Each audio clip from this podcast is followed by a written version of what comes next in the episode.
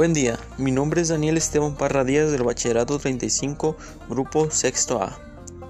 Tengan la más cordial bienvenida a mi canal de podcast. En este capítulo hablaré sobre Aristóteles. Analizando quién fue Aristóteles, algunas de sus aportaciones y enseñanzas a la vida. Aristóteles nació en el año 384 a.C. en esta gira. Al morir su padre, fue enviado a Atenas para ingresar a una de la Academia de Platón, donde permanecería unos 20 años. Recibió una formación superior, se familiarizó con la filosofía platónica y terminó impartiendo el mismo clases de retórica como profesor. Se formó filosóficamente en la Academia de Platón, donde permaneció 20 años, hasta la muerte de Platón. 344-47 a.C. a la muerte de Filipo 335 a.C. Regresa a Atenas y funda el Liceo en el año 335 a.C. y muere en Calcis, isla de Eudeba, en el año 322 a.C. La filosofía aristotélica puede centrarse en tres focos de interés fundamentales, el estudio del ser, el estudio de la naturaleza, la acción ética. El tema de la naturaleza no es otro que el problema de la realidad. Aristóteles, al igual que Platón, consideraba que el ser humano es un compuesto de alma y cuerpo. Pero mientras que para Platón alma y cuerpo son las son la reunión de dos entidades que corresponden a la realidad y mundo distintos.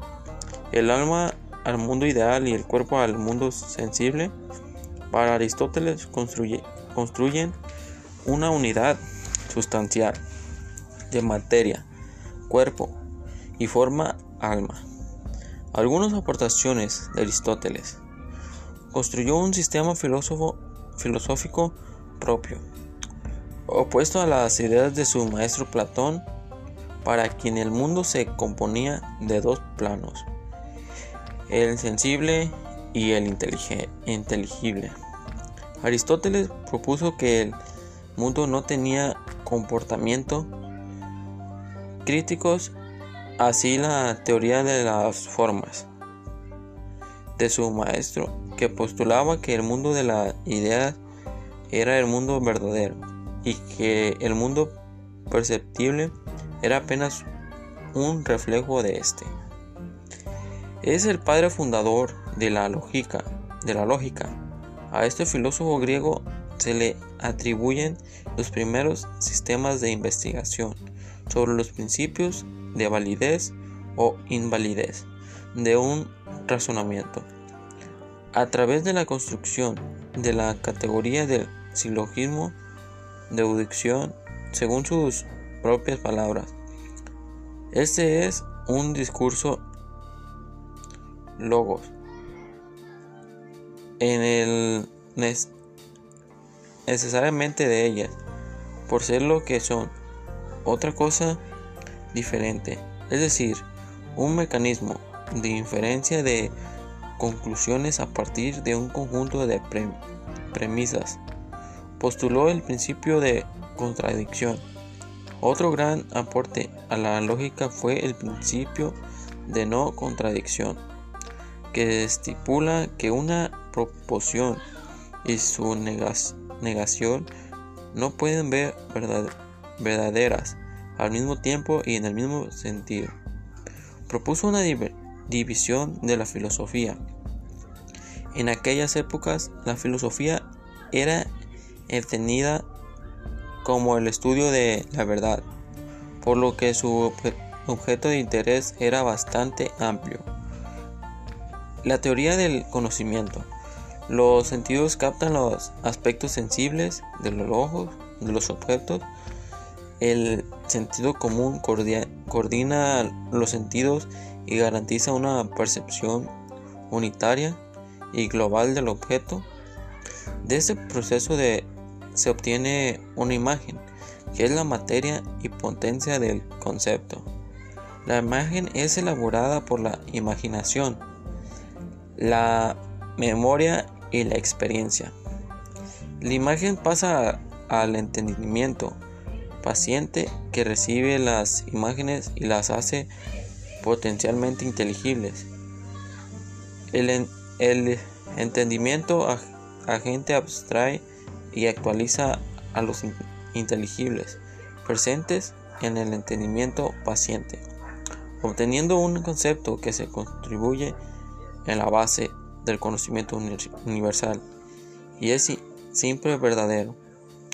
Por otro lado, la metafísica o filosofía, filosofía primera como ciencia del ser, en cuanto el ser, el objeto de la filosofía y, y lo es porque es el concepto más universal de todos, ya que todas las, las cosas coinciden en que son algo, pero que el ser sea el más universal de los conceptos no significa que sea unívoco, sino que al contrario es el más equivoco equivoco de todos los conceptos, puesto que el ser se dedica de muchas maneras. Mientras que las categorías en la metafísica decían que toda sustancia sensible y concreta es un ser individual, compuesto de materia y forma, que al mismo tiempo es sujeto de toda predicación, es decir, la sustancia es, además de un ente sensible, una categoría y por lo tanto una forma de predicación, una afirmación explícita de la realidad. Todo lo que afirmamos de la realidad lo estamos afirmando por las sustancias y de las sustancias. A su vez, defino las sustanciales como los cambios de entidad. Son cuando los cambios afectan a la totalidad de la sustancia de, de tal forma que ésta pasa a ser otra sustancia totalmente distinta, a ser otro ente ser totalmente distinto. Y los accidentales se producen variaciones en la sustancia o en la forma de la sustancia sin que llegue a cambiar la misma pueden subdividirse en, en tres cambios,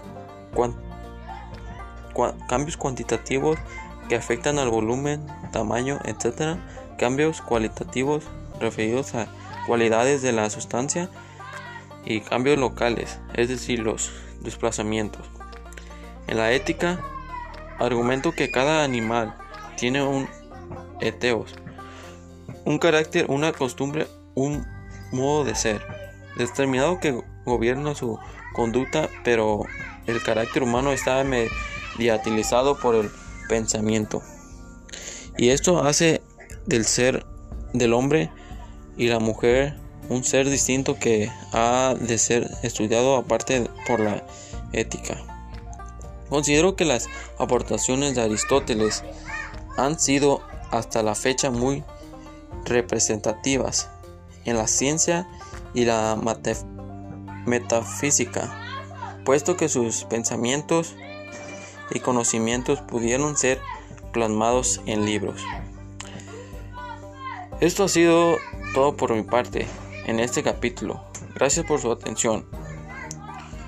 Daniel Esteban Parra Díaz materia Filosofía y Literatura de México con el docente Héctor Castañeda. Universidad de Colima, Bachillerato 35. Muchas gracias.